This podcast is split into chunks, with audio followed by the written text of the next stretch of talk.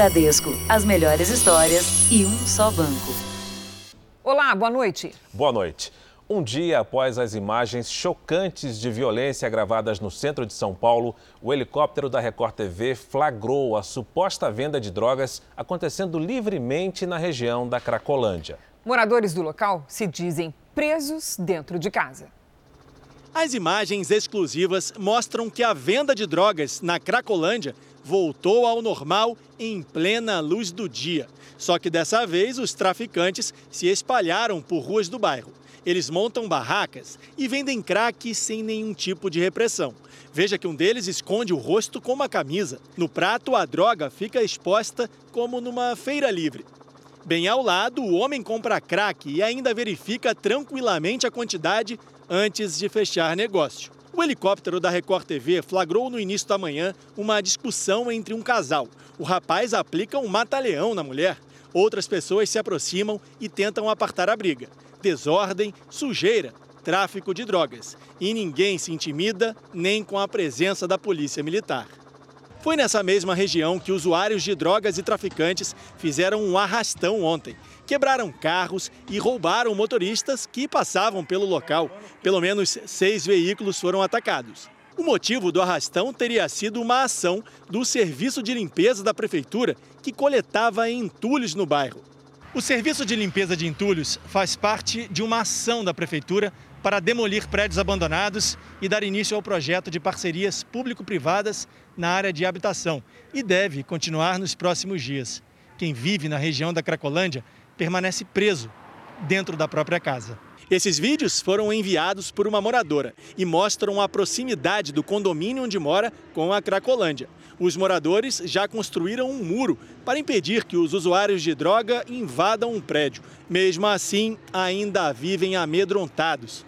A gente fica preso dentro de casa mesmo. Mas mesmo para pedir as coisas aqui, mercado, comida, farmácia, o pessoal agora está se recusando a entregar. A gente sofre com síndrome do pânico, um transtorno de ansiedade. A gente é ameaçado todos os dias aqui. Esta moradora já perdeu a esperança e pensa em deixar a região.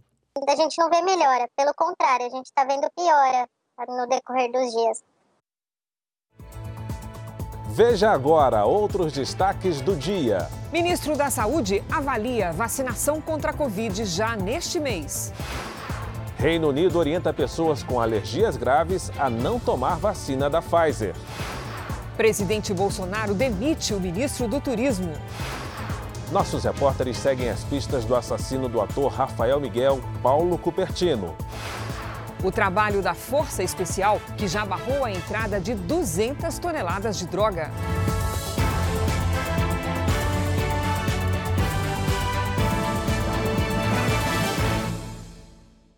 Oferecimento Bradesco, as melhores histórias e um só banco.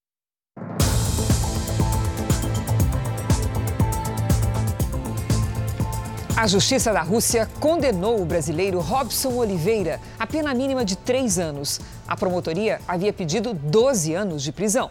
Ele era motorista do jogador de futebol Fernando, que atuava no país. Robson foi detido ano passado depois que recebeu duas malas fechadas para levar à Europa a pedido da família do atleta. Sem saber, entrou na Rússia com um medicamento proibido. Em pleno inverno russo, uma notícia que trouxe esperança para a família de Robson no Rio de Janeiro. Um sentimento de felicidade, né? A gente ficou feliz a princípio porque é, com aquelas penas absurdas, que a avó ficou feliz, meu avô ficou feliz, entendeu? Então, deixou a gente muito feliz. O drama de Robson Oliveira começou há quase dois anos. Ele foi preso assim que desembarcou na capital russa. O carioca era funcionário do jogador de futebol Fernando, que na época defendia o Spartak de Moscou. Pedido da família do atleta, Robson recebeu duas malas fechadas para levar à Europa. Na bagagem havia duas caixas de medicamentos à base de metadona, remédio para dor liberado no Brasil, mas proibido na Rússia. A partir desse momento, Robson passou a viver os piores dias da vida dele. Ele está preso num lugar que não conhece ninguém, não fala a língua das pessoas, né? é difícil o contato. A encomenda era para William Pereira de Faria, sogro do jogador. Ele e o atleta jamais prestaram depoimento às autoridades russas para explicar o uso do medicamento. Assim que Robson foi preso, William retornou ao Brasil e Fernando foi jogar na China. Apesar de toda a repercussão, o jogador só se manifestou pelas redes sociais há pouco mais de dois meses. Disse que paga advogados e as despesas de Robson na prisão e que está fazendo o possível para retirá-lo de lá. O motorista foi acusado de contrabando e tentativa de tráfico internacional de drogas, crimes que podem ser punidos até com prisão perpétua na Rússia. No julgamento que começou ontem e terminou nessa madrugada, Robson foi considerado culpado e condenado a três anos de prisão. Pelas leis russas, Robson deverá ficar na cadeia mais oito meses, para depois progredir para um regime semiaberto. Mas a sentença não é definitiva. A promotoria tem dez dias para apresentar um recurso. A transferência de Robson para o Brasil depende do resultado definitivo do julgamento. Só depois é que a diplomacia poderá ajudar no retorno do motorista. A polícia de Minas Gerais fez a reconstituição do acidente com o ônibus que caiu de um viaduto no interior do estado. Enquanto isso, uma família recebeu uma notícia que trouxe alívio e alegria. A notícia que nenhuma mãe quer receber. Eu estava em desespero, né? E ela ligou. Só disse, mãe, eu, é eu, tô viva. Quase desmaio. De emoção. A filha dela estava entre os passageiros do ônibus, que caiu de um viaduto de 35 metros de altura. Denise, de 27 anos, ia para São Paulo buscar os irmãos. Ela chegou a ser incluída na lista inicial dos mortos. Para mim foi um alívio, né, falar com ela. Eu acredito que para ela também. Nasci de novo. Eu estou muito feliz, muito feliz. A polícia de Minas Gerais fez a reconstituição do acidente e usou um ônibus com as mesmas características do veículo que caiu do viaduto. O motorista Luiz Viana de Lima, de 47 anos, ajudou a reproduzir o momento. Ele estava acompanhado da advogada. Ele está muito consternado, ele está muito abalado, porque foi uma tragédia, né? E a gente vai esperar a conclusão da perícia para finalizar o inquérito. A reconstituição do acidente com o ônibus pode ajudar a polícia a esclarecer se houve falha humana ou problemas mecânicos. A rodovia ficou interditada por mais de três horas. Hoje, basicamente, nós avaliamos a dinâmica do evento se estava coerente com aquilo que foi falado pelo motorista. Bateu? Sim, sim. Eu classifico que seja uma das perícias mais importantes de todo, de todo o processo. O inquérito ainda aguarda um laudo da perícia, que deve ficar pronto no início de janeiro. O acidente foi na última sexta-feira, na BR-381, em João Monlevade, no interior de Minas Gerais. 19 pessoas morreram, 26 ficaram feridas e 10 ainda seguem internadas. No Rio Grande do Sul e em Santa Catarina, uma quadrilha anunciava produtos e, quando o interessado aparecia para ver a mercadoria, acabava sequestrado. E o pagamento exigido pelos criminosos para libertar a vítima chegava a 150 mil reais. Ameaças em busca de dinheiro. Já falei para ele, se for quebrar os pés dele, eu vou pegar, eu mandei pegar o um martelo, tirar o sapato, dar martelada no pé, ele vai aparecer o dinheiro. E contra quem tentasse impedir a ação da quadrilha. Tem que detonar mesmo, pé no pescoço, mata a família, tem, é isso aí, o crime é esse. As gravações são trocas de mensagens entre integrantes de uma quadrilha que aplicava crimes de extorsão mediante sequestro. Os suspeitos agem no Rio Grande do Sul, em Santa Catarina e até na fronteira com o Paraguai há quase 10 anos. Conforme a investigação, as vítimas eram atraídas com anúncios na internet. Os criminosos ofertavam por preços atrativos carros de luxo, máquinas agrícolas e outros produtos de alto valor que sequer existiam. Assim que o interessado chegava ao endereço indicado para fechar o negócio, acabava sendo sequestrado. A condição para ser liberado?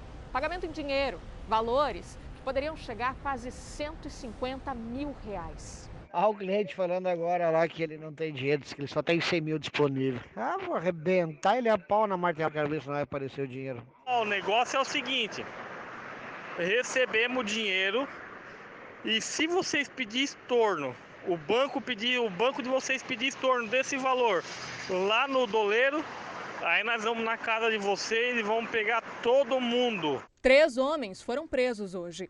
Eles já haviam sido detidos pelo mesmo crime. A polícia também identificou outros nove integrantes do grupo. Durante a operação, também foram apreendidos drogas, dinheiro, armas, munição, pedras preciosas e um carro. Conseguimos, especialmente aqui em Joinville, localizar, é, se não é, e, sem sombra de dúvidas, é, os principais autores intelectuais de crimes de extorsão mediante sequestro de fatos já praticados no estado do Rio Grande do Sul. O Jornal da Record teve acesso com exclusividade aos detalhes de uma investigação sobre a extração ilegal de minérios. A operação ficava às margens da rodovia que liga o Rio de Janeiro a Minas Gerais. Ao todo, segundo a Polícia Federal, foram escavados 11.700 metros cúbicos de minério de ferro no terreno, gerando uma receita de 5 milhões e 100 mil reais. Ao lado da BR-040, a polícia descobriu que quatro empresas passaram a extrair minério sem autorização dos órgãos ambientais. A justificativa era realizar uma terraplanagem. De acordo com a investigação, a obra foi contratada pelas concessionária BR-040 SA e a GAFES Participações SA por meio de um contrato de permissão especial de uso. Quatro responsáveis pela GAFES foram indiciados pelos crimes de extração de recursos minerais sem autorização, usurpação de matéria-prima da União, organização criminosa e falsidade ideológica. Em nota, a Gafes Participações negou ter feito mineração ilegal. Já a concessionária da BR-040 informou ter celebrado um termo de permissão de uso com a empresa citada, seguindo todos os trâmites legais, e que medidas internas estão sendo adotadas para apurar os fatos. Vamos aos números de hoje da pandemia no Brasil. Segundo o Ministério da Saúde, o país tem mais de 6 milhões 728 mil casos da Covid-19. São quase 179 mil mortos. Foram mais de 800 registros de mortes nas últimas 24 horas. Também entre ontem e hoje, 46 mil pessoas se recuperaram. No total, já são mais de 5 milhões 900 mil recuperados e 647 mil pacientes em acompanhamento. E o aumento de casos da Covid-19 em grande parte do país faz com que as autoridades da saúde tomem decisões mais duras de restrição. Em Goiânia, por exemplo, o prefeito Iris Rezende prorrogou o decreto de calamidade pública na cidade. O decreto prorroga por mais 180 dias a situação de calamidade em saúde. O prazo que venceria no dia 31 de dezembro agora vai até junho do ano que vem. Nos dando uma maior liberdade para que os recursos sejam colocados e alocados na área da saúde pública. A medida deve ajudar o novo prefeito da cidade, que assume o cargo no dia 1 de janeiro. Além disso, deixa o município preparado para um possível aumento dos casos de Covid-19, principalmente por causa das festas de fim de ano. Outras cidades brasileiras já registram mais infectados e voltaram a tomar medidas restritivas. Em Santos, no litoral paulista, barracas e quiosques vão ter o horário de funcionamento restrito. Toda a extensão da Orla Santista também vai receber reforço na fiscalização durante a virada do ano, como forma de evitar aglomerações. Em Salvador, entrou em vigor hoje o decreto que suspende por duas semanas as atividades em teatros, cinemas, casas de espetáculos e clubes recreativos. Bares e restaurantes dos bairros considerados boêmios vão ter horário de funcionamento restrito, já que registraram aglomerações nos últimos fins de semana. Veja a seguir: presidente Bolsonaro demite ministro do Turismo. E na série especial, as estradas por onde a droga vinda do Paraguai entra no Brasil e como as quadrilhas escondem a maconha em meio a todo tipo de carga.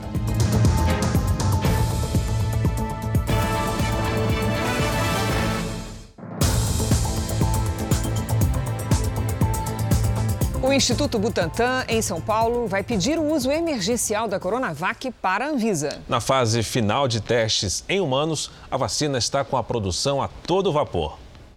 Nesta primeira etapa, estão sendo feitos ajustes no processo de produção da vacina. O lote de 600 litros de matéria-prima, que chegou na semana passada, é suficiente para o primeiro milhão de doses.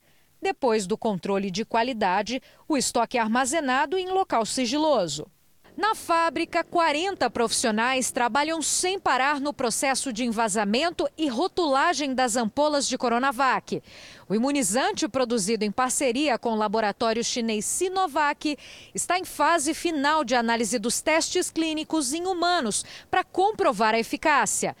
Os resultados devem seguir para aprovação da Anvisa já na semana que vem.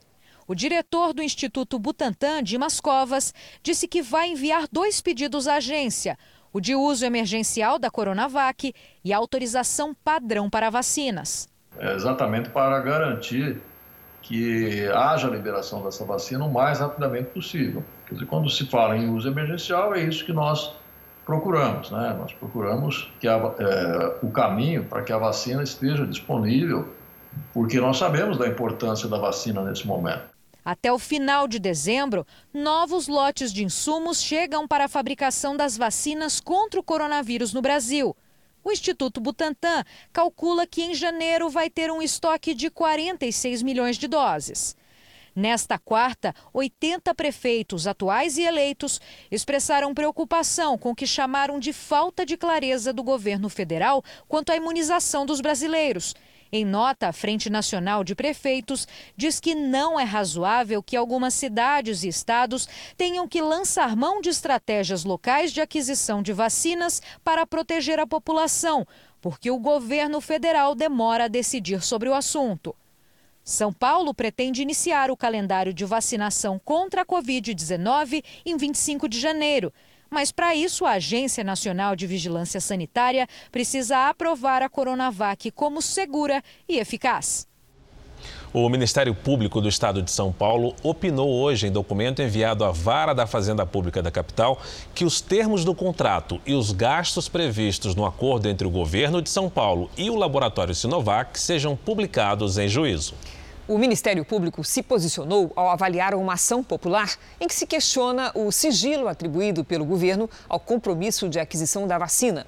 Caso o governo não apresente essas informações, o documento sugere o cancelamento do contrato com o laboratório chinês. O ministro da Saúde afirmou hoje que a vacinação contra a Covid-19 no Brasil pode começar ainda este mês. Eduardo Pazuello considera viável que a Anvisa conceda uma autorização de urgência para o uso do imunizante. Hoje foram anunciadas mudanças no plano de vacinação e aumentou o número de pessoas que devem ser imunizadas em cada uma das quatro fases. O plano foi apresentado ainda sem finalização durante uma audiência virtual na Câmara. Nossa equipe está é, fazendo a revisão e a gente acredita que na próxima semana esse, esse plano esteja, esteja seja apresentado. E, portanto, à medida, na hora que esse plano estiver pronto e revisado, nós iremos sim encaminhar para a Câmara. Em nota, o Ministério da Saúde afirmou ainda que tem ampla experiência em imunização em massa e que está preparado para a vacinação. Com uma autorização emergencial da Anvisa, ela poderia começar neste mês ou no próximo. A previsão é que 14 milhões de pessoas sejam vacinadas na primeira fase. São profissionais da área de saúde, idosos com mais de 75 anos, idosos com mais de 60 anos que moram em asilos e os indígenas. Para a segunda etapa, idosos entre 60 e 74 anos vão receber 24 milhões de doses. Na terceira fase, 12 milhões de pessoas com comorbidades, como doenças renais e cardiovasculares, vão receber a vacina. E na quarta etapa, serão reservadas vacinas para cerca de 5 milhões de professores, policiais e funcionários do sistema prisional. Até agora, nenhum laboratório pediu à Anvisa o registro para o uso emergencial do produto. A Pfizer, que começou a vacinar ontem a população do Reino Unido, negocia com o Brasil a venda de 70 milhões de doses. Hoje, a Ordem dos Advogados do Brasil protocolou no STF uma ação para que o governo federal divulgue um plano definitivo de imunização a OAB também pede que vacinas já aprovadas no exterior sejam utilizadas no Brasil, em caso de demora da Anvisa. O governo está autorizado por legislação recente a liberar pedidos de patente de vacinas produzidas no mundo todo é, na Anvisa em 72 horas. É uma determinação também do bom senso. Vamos agora com a opinião do jornalista Augusto Nunes. Boa noite, Augusto. Boa noite, Cris. Boa noite, Fara. Boa noite a você que nos acompanha. O senador gaúcho Pinheiro Machado passava de carro pelo centro do Rio de Janeiro quando foi reconhecido por uma pequena multidão hostil. Algumas pessoas começaram a aproximar-se e o motorista perguntou o que deveria fazer. Resposta de Pinheiro Machado, aspas, siga em frente. Nem tão depressa que pareça medo, nem tão devagar que pareça provocação. Fecha aspas. Passados mais de 100 anos, essa lição de sensatez deveria orientar um país que vê transformada em questão política a vacinação contra a Covid-19. É claro que todas as exigências científicas devem ser cumpridas sem afoiteza. Agir com ansiedade parece medo de perder trunfos eleitorais. Mas o exemplo do Reino Unido, onde, aliás, foi vacinada uma brasileira, prova que é possível utilizar vacinas seguras com mais rapidez. O Brasil sempre se mostrou competente nesse campo da ciência médica. Sobretudo num momento em que a pandemia recrudesce, a contraofensiva não precisa demorar dois meses. Parece provocação. Sobre a opinião do Ministério Público, o governo do estado de São Paulo declara que o Instituto Butantan, responsável por produzir as doses da vacina com os insumos provenientes do laboratório chinês, está à disposição para quaisquer esclarecimentos. O Reino Unido orientou pessoas com alergias graves que não tomem, neste momento, a vacina contra o coronavírus produzida pela farmacêutica Pfizer. A notícia chega um dia antes da reunião que pode aprovar o uso emergencial do produto nos Estados Unidos. O aviso veio depois que dois trabalhadores da área da saúde que receberam a vacina apresentaram reações alérgicas. A restrição é temporária. Ela vale até que os casos sejam melhor investigados. Os dois funcionários, que, de acordo com autoridades britânicas, possuem um histórico de crises alérgicas, passam bem. Mas a situação fez a Agência Reguladora de Medicamentos do Reino Unido emitir um alerta. A partir de agora, a recomendação é que pessoas que apresentem alergias significativas a alimentos ou remédios não devem tomar a vacina. O alerta foi estendido a pessoas que usam adrenalina autoinjetável, que é um medicamento utilizado para aliviar graves crises alérgicas. Cientistas britânicos reafirmaram que a vacina é segura e a população não deve perder a calma. Mas a dúvida sobre a segurança da vacina acontece em um momento importante um dia antes da reunião do FDA, o órgão regulador americano de saúde para a aprovação emergencial do uso da vacina nos Estados Unidos. Em uma análise prévia, o produto já foi aprovado. Já o Canadá aprovou a vacina nesta quarta-feira. Falar de economia, o Comitê de Política Monetária do Banco Central manteve hoje a taxa básica de juros da economia, a Selic, em 2% ao ano. Com isso, ela segue no menor nível da história. O comitê considera que a pressão inflacionária atual é temporária, por isso, a decisão de manter a taxa. Ainda que de maneira não muito intensa, a produção industrial já recupera as perdas causadas pela pandemia é o que mostram os números divulgados hoje pelo IBGE. Depois da queda, aos poucos a indústria começa a se reerguer. De setembro para outubro, a média nacional de crescimento foi de 1,1%. Dos 15 locais pesquisados pelo IBGE, oito apresentaram resultados positivos. Destaque para o Paraná, Pernambuco e Santa Catarina. Na outra ponta do gráfico ficou o Rio de Janeiro, com perda de 3,9%. O Rio de Janeiro, que depende muito né, do, do petróleo, uh, e o petróleo não foi tão bem nessa pesquisa, ela acaba tendo, um, tendo uma das piores performances em termos de produção industrial. As perdas podem ser vistas no acumulado dos últimos 12 meses, em que houve recuo de 5,6% na produção industrial brasileira. Mas, embora tímida, a tendência de recuperação é confirmada pela média móvel do trimestre. A indústria é um reflexo da economia do país se o pessoal está vendendo ali na loja, né, o pessoal está construindo, está né, tá fazendo uma série de coisas, está reformando a casa, a indústria está por trás disso. Então, quando a gente tem demanda em comércio e serviço, isso vai chegar na indústria. Enquanto alguns setores sofrem para se recuperar, outros crescem no meio da crise, o que acaba equilibrando a balança. Depois do susto no início da pandemia, esta fábrica de cosméticos acabou crescendo. De janeiro a novembro, vendeu quase 20% a mais no mercado interno do que no mesmo período do ano passado e ainda ampliou o faturamento no exterior. O cliente, o consumidor final, ele passou a consumir nas suas casas e não na clínica. Isso gerou mais venda dos produtos home care e isso alavancou as vendas dos nossos produtos em geral. Se a empresa produz mais, precisa de mais mão de obra. Em plena pandemia, o quadro passou de 42 para 59 funcionários. A contratação no mês passado foi um alívio para a vendedora Milena. É como se eu estivesse num, num poço e que eu consegui dar uma, uma guinada e que eu posso caminhar dali para frente. Para garantir o crescimento, a empresa absorveu os aumentos dos preços das matérias-primas e das embalagens, sem repassar para o consumidor. No ano que vem, deve reajustar os produtos, mas não reduzir o número de funcionários. Pelo contrário. Temos três postos novos só para janeiro. E veja a seguir, a equipe do Jornal da Record segue os passos de Paulo Cupertino, assassino do ator Rafael Miguel, no Paraguai. E na série especial, nossos repórteres revelam uma carga proibida escondida em caminhão de arroz. Você já sente que algo está errado. E aí já surgem os tabletes da droga.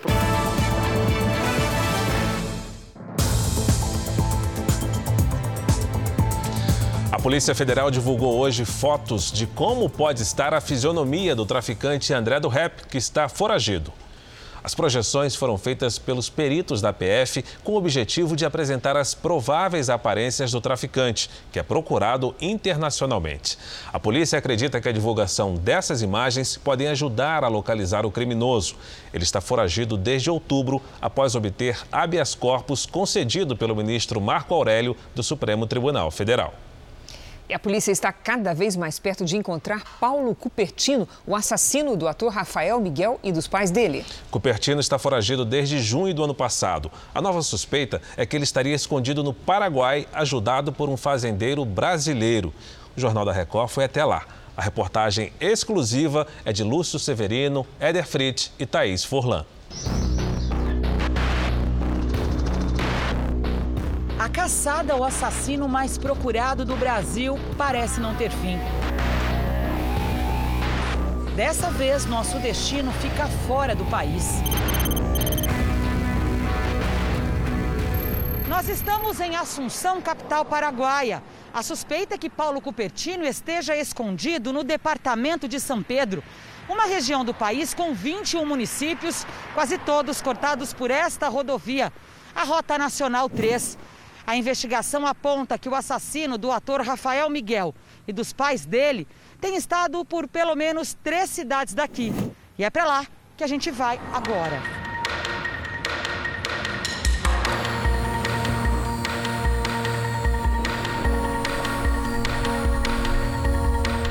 Nossa primeira parada é em Liberação.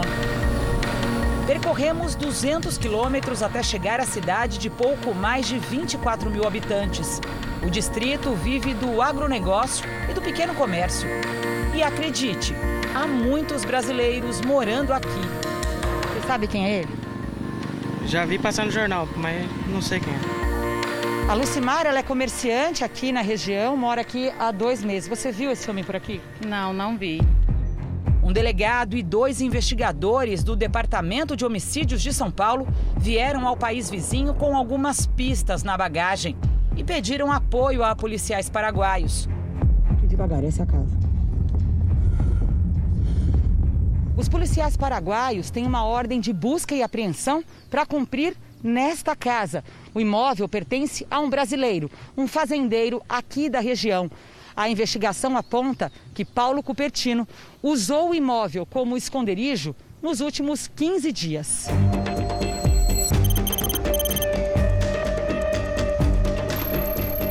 Os agentes abordaram Julce Kuchel, brasileiro nascido no Rio Grande do Sul, quando ele saía de casa nesta caminhonete azul. A conversa foi no meio da rua. Por segurança, registramos tudo de longe. Nessa imagem você vê o fazendeiro, três agentes paraguaios e três agentes do Departamento de Homicídios da Polícia de São Paulo. Eles tentam descobrir qualquer informação sobre o paradeiro de Paulo Cupertino. Durante a conversa, Julce ficou bastante nervoso, sempre negando que ajudou a esconder Paulo Cupertino. Versão que não convenceu os policiais. O fazendeiro permitiu que apenas um agente, e do Paraguai, entrasse para vistoriar a residência. Ele ficou mais ou menos 20 minutos dentro da casa e, na saída, disse que não encontrou ninguém. A polícia conversou com vizinhos, que preferiram o silêncio. Mas qual a ligação do fazendeiro brasileiro com Paulo Cupertino?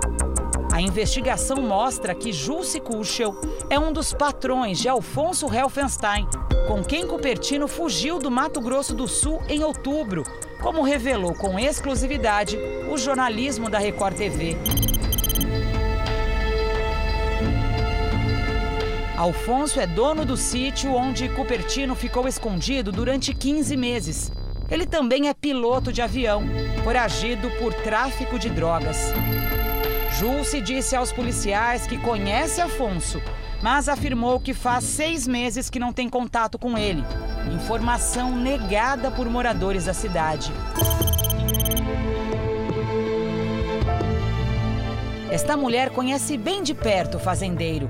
Ela conta que pouco antes da polícia chegar, Alfonso Helfenstein esteve na casa. E afirma que Julce e o piloto são amigos muito próximos. Em todos os momentos. Na reportagem de amanhã, outra testemunha importante revelou detalhes de como Paulo Cupertino chegou ao Paraguai há dois meses. Ele era bem calmo, né, gentil com as pessoas. E a rotina do assassino durante esses dias.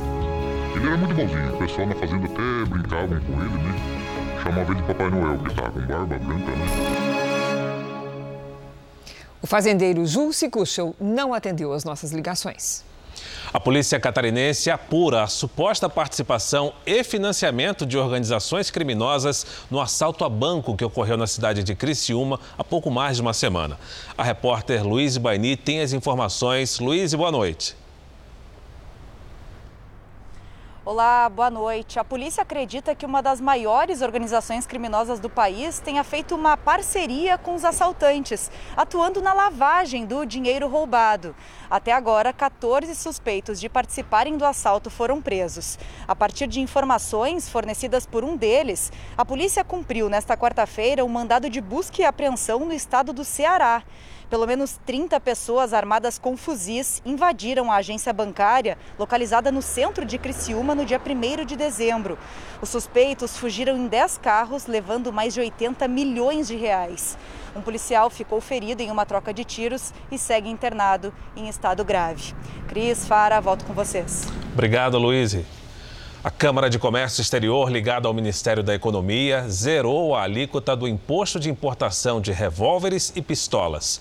O tributo hoje é de 20%. A medida passa a valer em 1 de janeiro.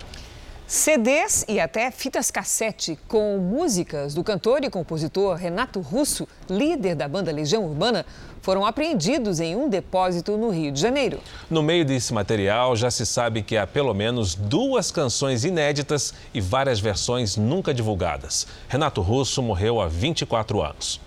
O único filho do cantor e compositor Renato Russo se emocionou quando viu a letra do pai em uma das fichas de identificação com o nome de uma das músicas. Eu não esperava, foi uma surpresa e eu fico é, é, feliz de que esse, esse, esses materiais vão, vão, vão ser reunidos em um só lugar para ser tratados, é, catalogados e, e aí divulgados.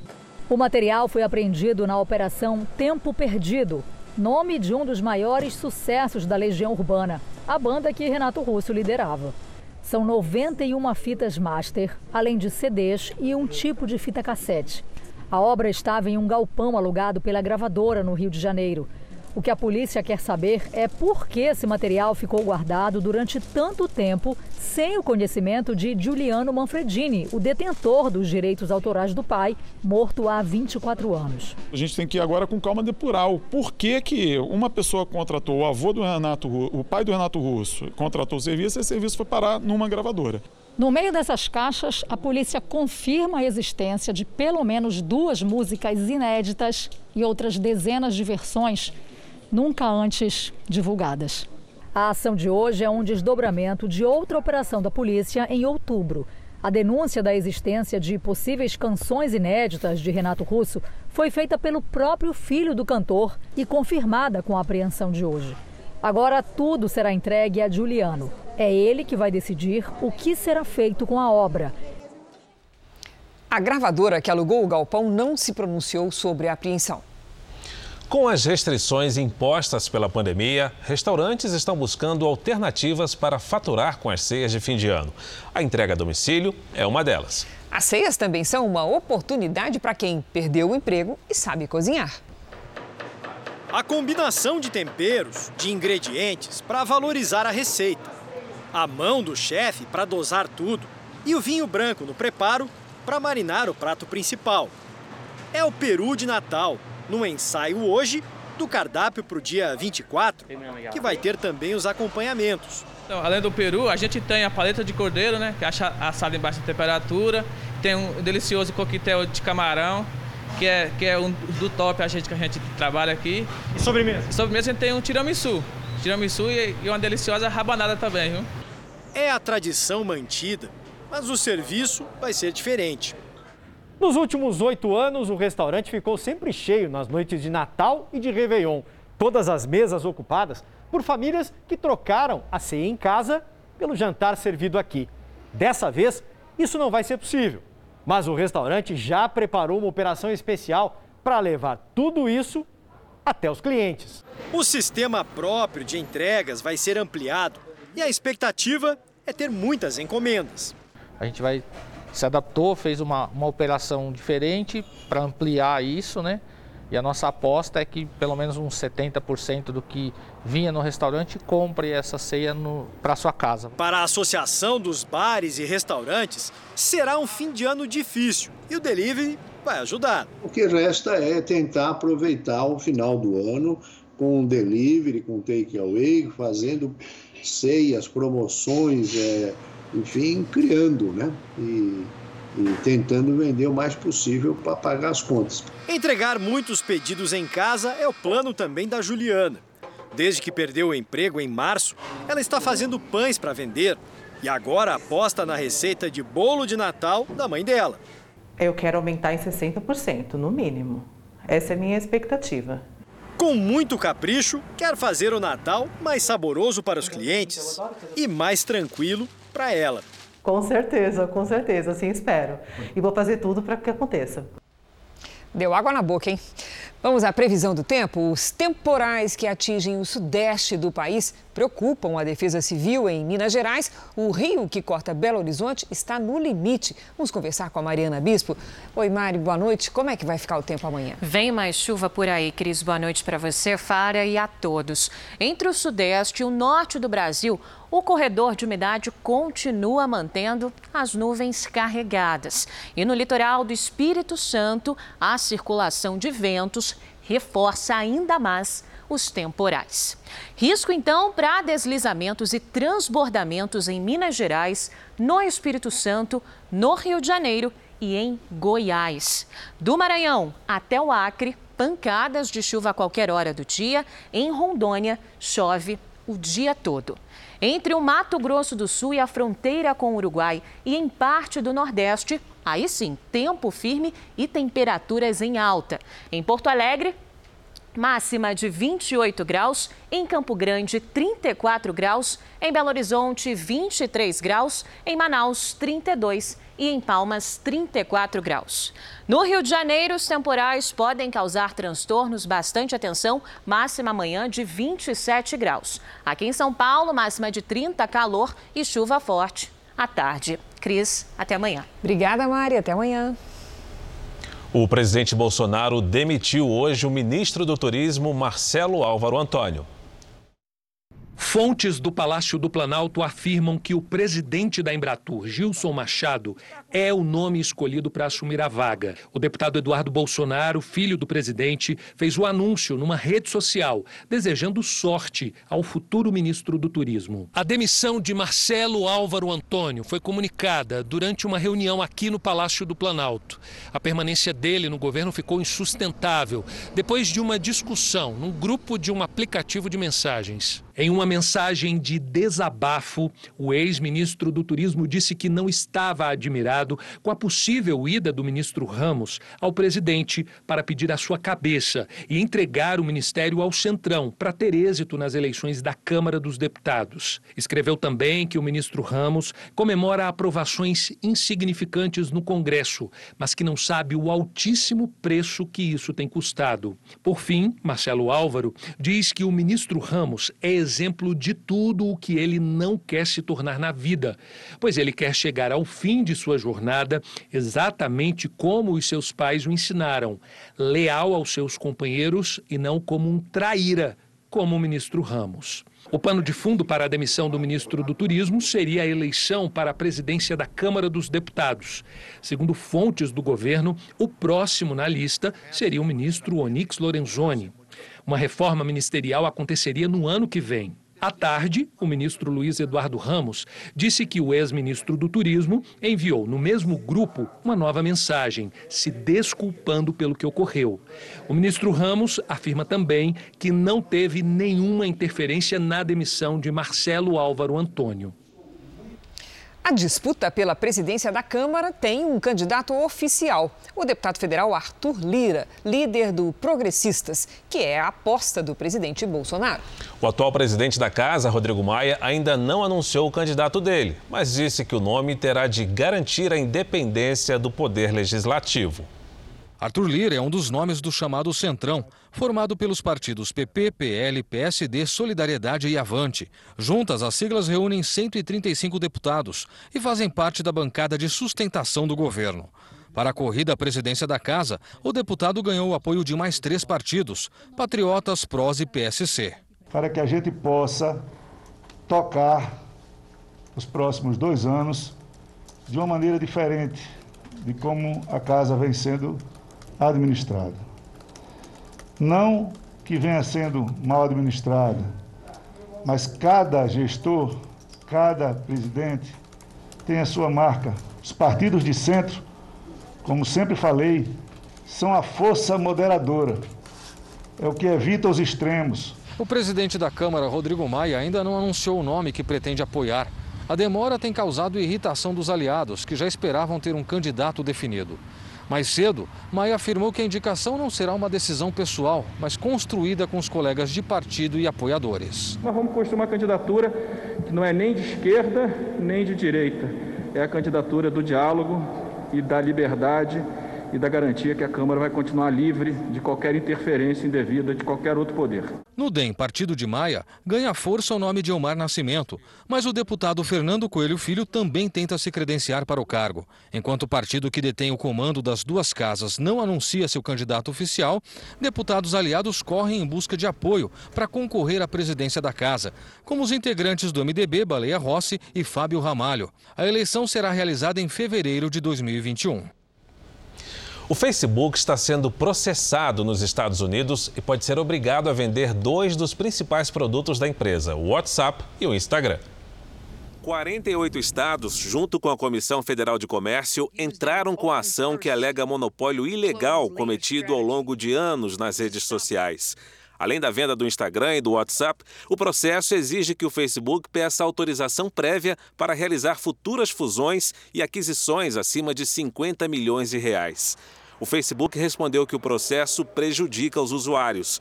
Na Bolsa de Valores americana, a resposta veio com uma queda de 2% no índice das empresas de tecnologia, a Nasdaq.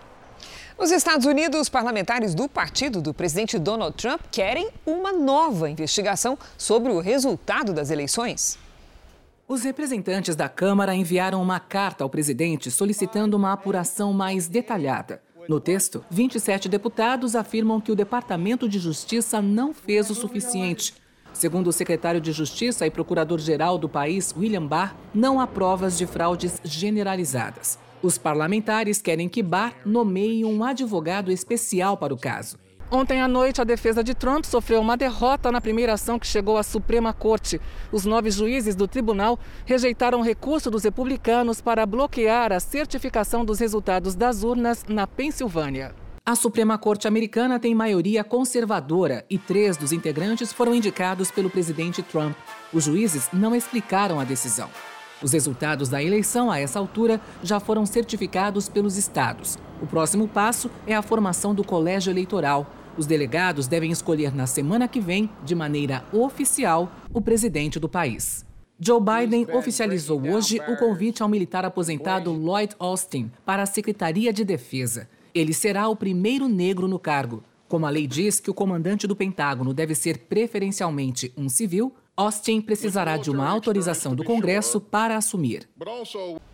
Agora a nossa série especial. O narcotráfico aproveita a imensa extensão da fronteira brasileira e avança ainda mais no negócio ilegal. Para barrar esse movimento, forças estaduais também se tornaram importantes no mutirão contra o crime organizado.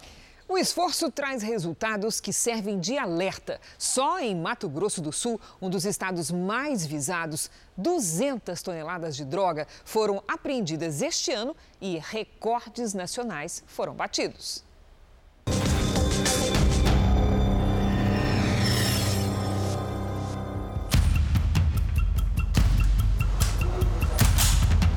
Fuzil nas mãos para uma caçada ao tráfico. Homens bem armados e prontos para entrar em ação contra as quadrilhas de narcotraficantes que atuam na fronteira com o Paraguai. Saímos de Dourados para acompanhar a ronda em toda a região. A polícia monitora 700 quilômetros de estradas e rodovias espalhadas pelo sul do estado. E apreendeu 250 toneladas de droga este ano. Em agosto, fez a maior apreensão de maconha da história no Brasil 33 toneladas. E diariamente são inúmeras pequenas apreensões. A gente tem encontrado droga em todos os locais, dentro de caixa de bombom, no interior de tanques, no interior de pneus, locais mais improváveis possíveis nós temos encontrado. O grande volume de apreensões obrigou a polícia a aumentar a frequência da incineração. Falta espaço de armazenamento. Nós não fazemos distinção do grande traficante ou do pequeno traficante. Nós entendemos que todos eles fazem parte de uma rede criminosa que de alguma forma contribuem para as organizações criminosas, acabam capitalizando elas e gerando um lucro muito grande que vai financiar a violência. Maior produtor sul-americano de maconha, o Paraguai faz da região de fronteira a área disputada pelas facções. Pela BR-463, chegamos com a polícia até Ponta Porã. Aqui, os policiais encontraram um maquinário agrícola roubado, que seria usado para abrir estradas clandestinas para o tráfico.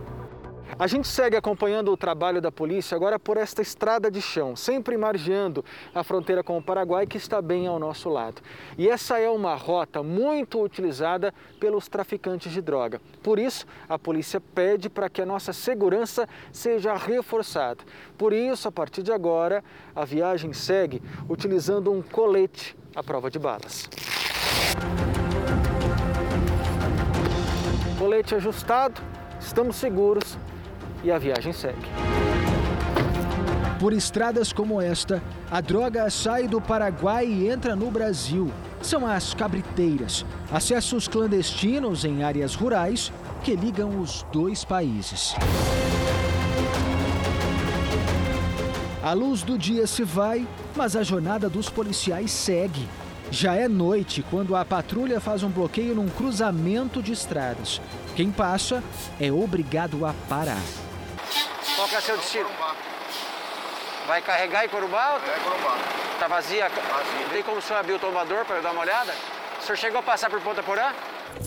No caminhão, cada possível esconderijo é vistoriado. Há quanto tempo o senhor trabalhou lá? Quatro. Já teve algum problema com a justiça, senhor? Não. Carros de passeio também são fiscalizados. Além de poder levar drogas, são usados por olheiros que seguem na frente para descobrir se há policiamento. No dia seguinte, descobrimos que outra equipe interceptou um caminhão com placas do Paraguai. O policial retira a lona e revela que há bem mais do que frete legal.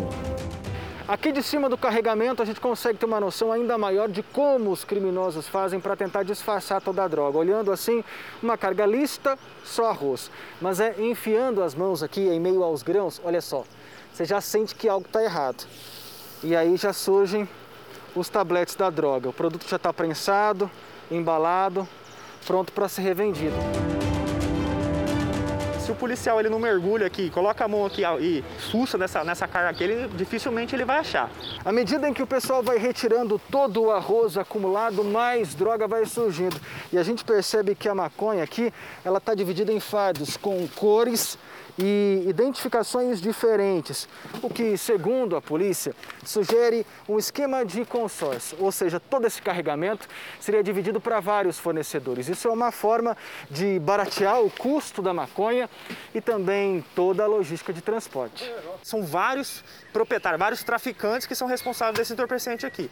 Então, para eles demandam, eles injetam muita muita parte financeira mesmo da organização criminosa para que esse fruto desse ilícito chegue ao, ao caminho, né? Em três décadas de atuação na fronteira, o Departamento de Operações da PM vem batendo recordes de apreensões. Cabe a nós ficar atentos, uh, atuantes, para impedir que esse mal chegue às nossas famílias e possa cada vez mais capitalizar o crime e financiar a violência.